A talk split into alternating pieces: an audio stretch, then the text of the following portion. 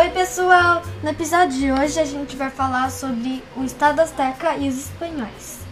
Eu sou a Carol. E eu sou a Ana. Você está ouvindo o podcast do Story Age. Então, Carol, você pode nos começar contando mais sobre essa história? Então, tudo começou em 1519, onde o nobre espanhol chamado Hernán Cortés partiu de Cuba com o objetivo de se apoderar das minas de ouro localizadas nas terras continentais. É, a confirmação da existência de jazidas de ouro ah, na terra azteca fez com que Cortés quisesse conquistá-los à força. Assim, liderou tropas com o objetivo de conquistar aquela terra. Né? E quando os espanhóis chegaram lá, o, o, os astecas pensavam que eles eram representantes de Quetzalcoatl, uma divindade é, cujo nome é serpente emplumada na nossa língua. Ou seja, os astecas pensavam que os espanhóis foram enviados por deuses. Os astecas expandiam seu território pela dominação de outros povos. Isso provocou uma forte rivalidade entre eles. Cortés, portanto, se aproveitou dessas disputas internas e estabeleceu uma aliança com os povos dominados pelos astecas. Mostraram a Cortés como os astecas agiam, guerreavam e pensavam. Cortés também se aproveitou das brigas e conflitos internos que já aconteciam lá e de sua crença que no caso é o fato dos astecas pensarem que eles eram deuses. Né? Em apenas dois anos, os espanhóis conseguiram dominar os povos astecas. Depois de sua vitória, os espanhóis roubaram suas minas de ouro e prata. Para o povo asteca, seu declínio significava o fim do reinado de Huitzilopachitli, o deus do sol da guerra. Eu não sei pronunciar o nome dele. E o fim do mundo, né? Mas olhando pelo lado dos povos nativos que se aliaram aos espanhóis, eles se viram livres do controle azteca.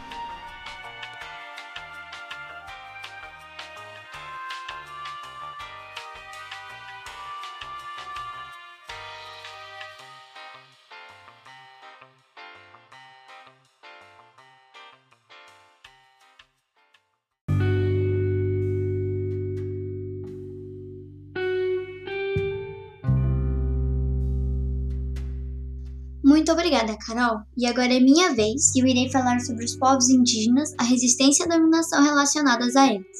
Os povos nativos da América já tinham seus próprios conhecimentos, tradições e cultura antes da chegada dos europeus em suas terras. Viviam nas suas próprias comunidades, próprias religiões. Infelizmente, isso tudo chegou ao fim quando espanhóis, na procura de ouro e terras, vieram sem a intuição de acabar com essa diversidade, mas acabaram com ela. A história começa no século XVI, quando os espanhóis adentram o território da América. O povo nativo foi interessante. Eles tinham um grande conhecimento da terra e tecnologias próprias. Assim, fazendo os espanhóis conquistarem as suas terras, suprimir sua cultura e dominar esse povo.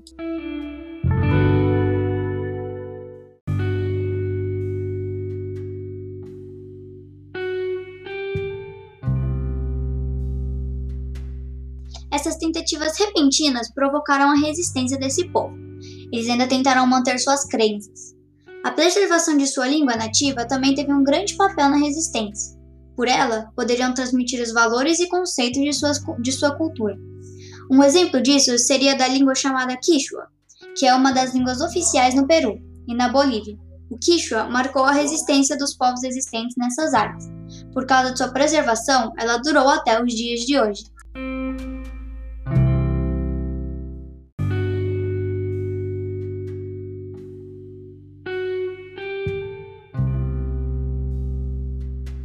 Mas, até com essas tentativas de resistência desses povos, a sua história acaba com sua escravização, massacre e genocídio.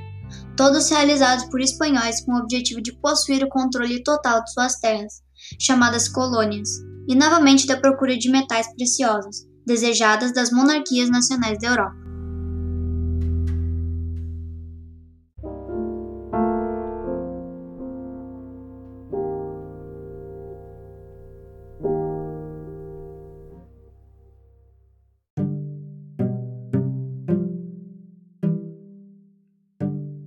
Agora que nós acabamos de explicar toda a matéria para vocês, vamos ver se vocês realmente prestaram atenção no nosso podcast. Vamos começar um quiz.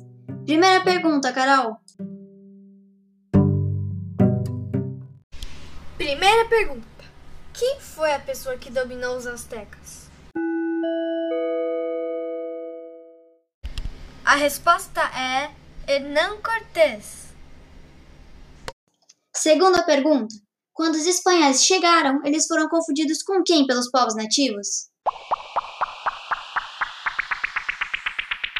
Eles foram confundidos pelos representantes de Quetzalcoatl, uma divindade que eles acreditavam. Se você disse isso, a resposta está correta. Terceira pergunta: O que facilitou Cortés dominar o território azteca?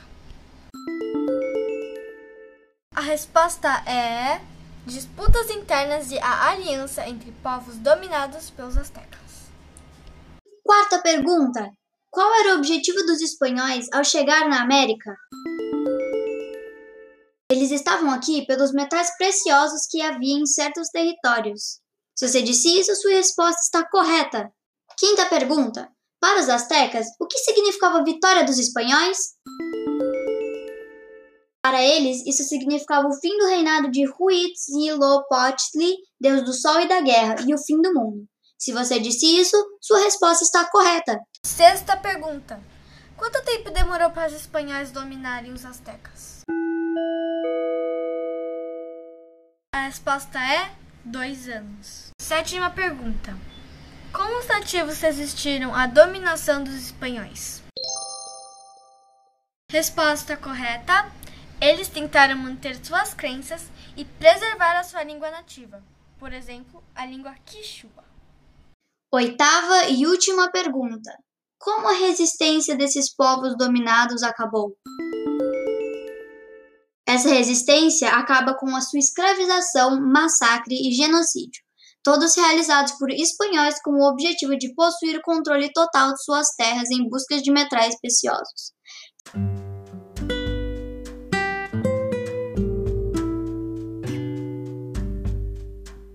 Muito obrigada pela atenção e por ter ouvido nosso podcast. Esperamos que tenham gostado. Até logo!